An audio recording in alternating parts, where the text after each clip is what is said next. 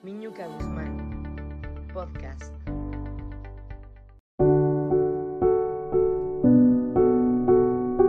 Hola, mis queridos podcasteros de domingo. Este podcast va dedicado a mi querida hijita Maujita. Ay, esa niña hermosa y linda que tantas canas verdes me ha sacado. Pero bueno, está dedicado a ella porque como cualquier jovencilla, estaba atorada con su misión de vida, con su proyecto de vida. Mamá, no sé para qué vine a este mundo. Tú sí lo tienes claro, pero yo no. ¿A qué vine? ¿Qué tengo que hacer? ¿Seré coach? ¿Seré una maga? ¿Seré vedette? ¿Seré empresaria? No sé, mamá. Estoy desesperada, me decía. Y bueno, aquí te comento lo que yo le dije. La misión de vida viene inmersa en cómo eres como persona. Y yo creo que las personas se definen a través de su capacidad de entrega, no a través de su misión de vida. Ejemplo, el que hace deporte se convierte en un deportista. Y ahí se ve la pasión, la disciplina, la energía, la entrega que le pone a las cosas que hace, a cada uno de sus entrenamientos. Creemos que conociendo nuestro proyecto de vida vamos a tener un compromiso, una plenitud, una pasión por la vida. Y lamentablemente no es así. La plenitud se da cuando lo que haces lo haces con toda pasión. La vida se crea a través de compromisos, de entrega y de disciplina. Hagas lo que te tocó hacer en estos momentos de tu vida.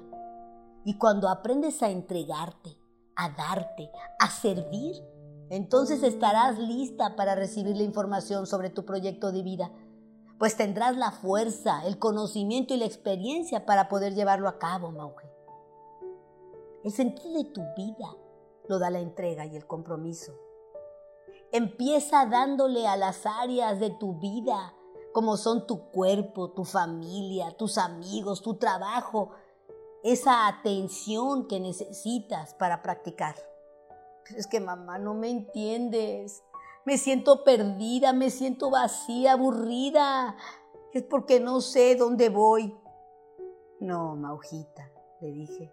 Te sientes así porque no te has logrado comprometer ni entregado a nada ni a nadie. ¿Qué significa para ti tu propia vida? ¿Como para qué vives? ¿Qué es lo que te gusta de tu existencia? Si existiera un termómetro para evaluar tu vida, ¿qué calificación le pondrías? ¿Te sientes plena? ¿Te sientes feliz? ¿Sientes que tu vida tiene algún significado? ¿Qué es lo que estás aportando al mundo? No, mamá.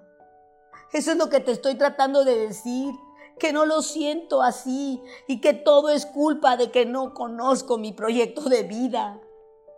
Me decía, sin darse cuenta, que el proyecto de vida surge del potencial de cada uno de nosotros, de cómo nos proyectamos hacia el exterior y que descubriendo quiénes somos realmente por dentro, seremos por fuera. Y no es al revés. Eso que haces todos los días, a todas horas, eso que te reconcilia con tu paz, que te permite conectarte contigo misma, con tu ser. Eso despliega tu creatividad para lograr que cada día tengas una mayor plenitud. A eso es lo que le llamas proyecto de vida en la etapa en la que estás. Fíjate, Mauge, proyecto de vida es una planificación de algo que quieres en tu vida. Es la proyección de tu ser en tu vida. Así que para lograr esto debes observarte cómo vives, debes descubrirte. La gente, la gente siempre quiere cambiar su vida sin cambiar su ser, pero eso, eso no se puede hacer. Entonces, ¿Cómo transformo mi ser? Me preguntaba ella. Pues transformas tu ser cuando transformas tu autoconcepto. O sea, cuando transformas la forma en la que te ves a ti misma. Lo que hay que hacer es estudiarte, es desarrollar tu conciencia para darte cuenta quién eres en realidad. Te transformas cuando te conviertes en lo que quieres ser. Así como el corredor se convierte en un deportista. Así como el que hace la comida se convierte en un cocinero.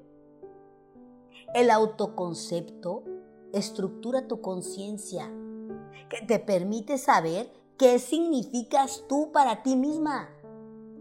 ¿Cómo es que te ves? Es que, es que, Mauge, quieres transformar tu calidad de vida sin transformar tu conciencia. Y eso, otra vez, no funciona así. La vida es una relación entre el ser y el principio de tu realidad. Y este depende de la calidad de vida que vives. Te pregunto, mi amor, ¿cómo son tus hábitos? ¿Cómo son todas tus mañanas? ¿Cómo son tus tardes, tus días? ¿Qué haces? Revísate. ¿Qué de lo que haces te trae paz y plenitud? ¿Y qué de lo que haces solo te trae estrés y ansiedad? Tu vida también es una relación entre tú y tus relaciones. Y estas dependen del significado que les des a cada una de ellas. Y otra vez, el significado se lo generas tú. ¿Quién y qué significa tu abuela para ti? ¿Qué y quién significo yo en tu vida? ¿Qué significas tú para ti misma? No vivimos los hechos, mi amor. Vivimos lo que los hechos significan en nuestro escenario de conciencia. Tu vocación o tu propósito de vida es un ejercicio de preguntarte día a día quién eres. Y hoy te preguntas y te dices, pues yo soy una experta de marketing, soy una relacionista, una directora de ventas. Eso, eso no importa.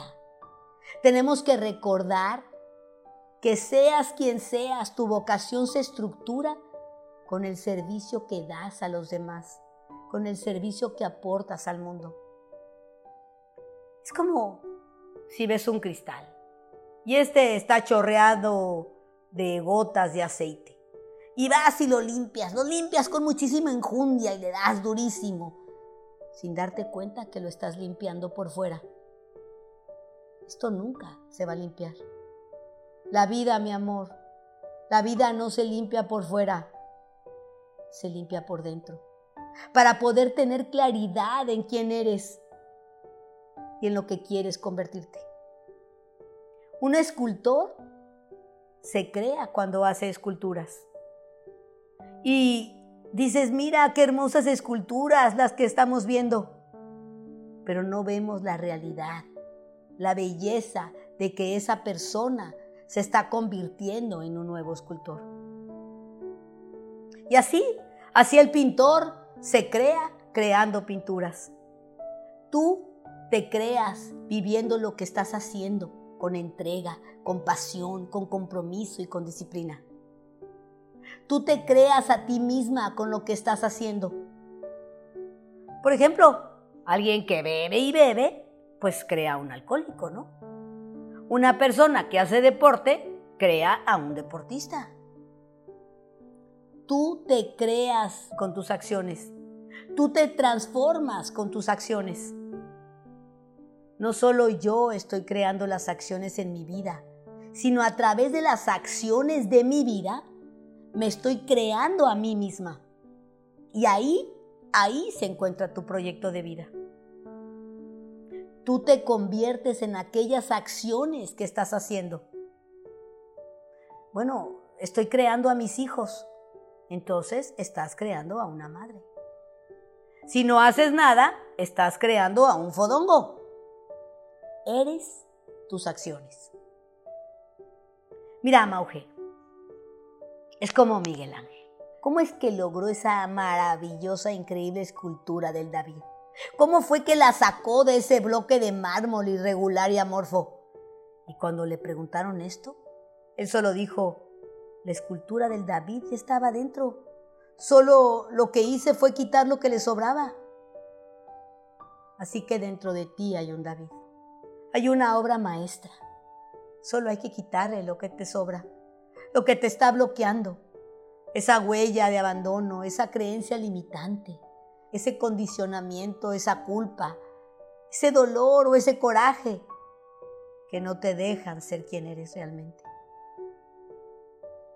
Soy yo cuando me sacudo lo que no soy, Cuando libero de mi ser esas propias limitaciones que tengo.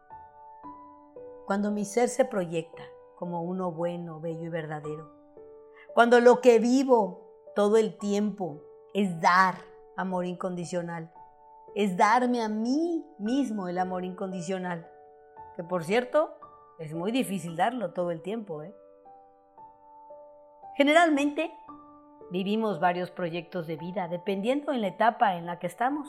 Tu etapa es diferente a la mía. Tú estás empezando tu vida. Yo estoy más para allá que para acá.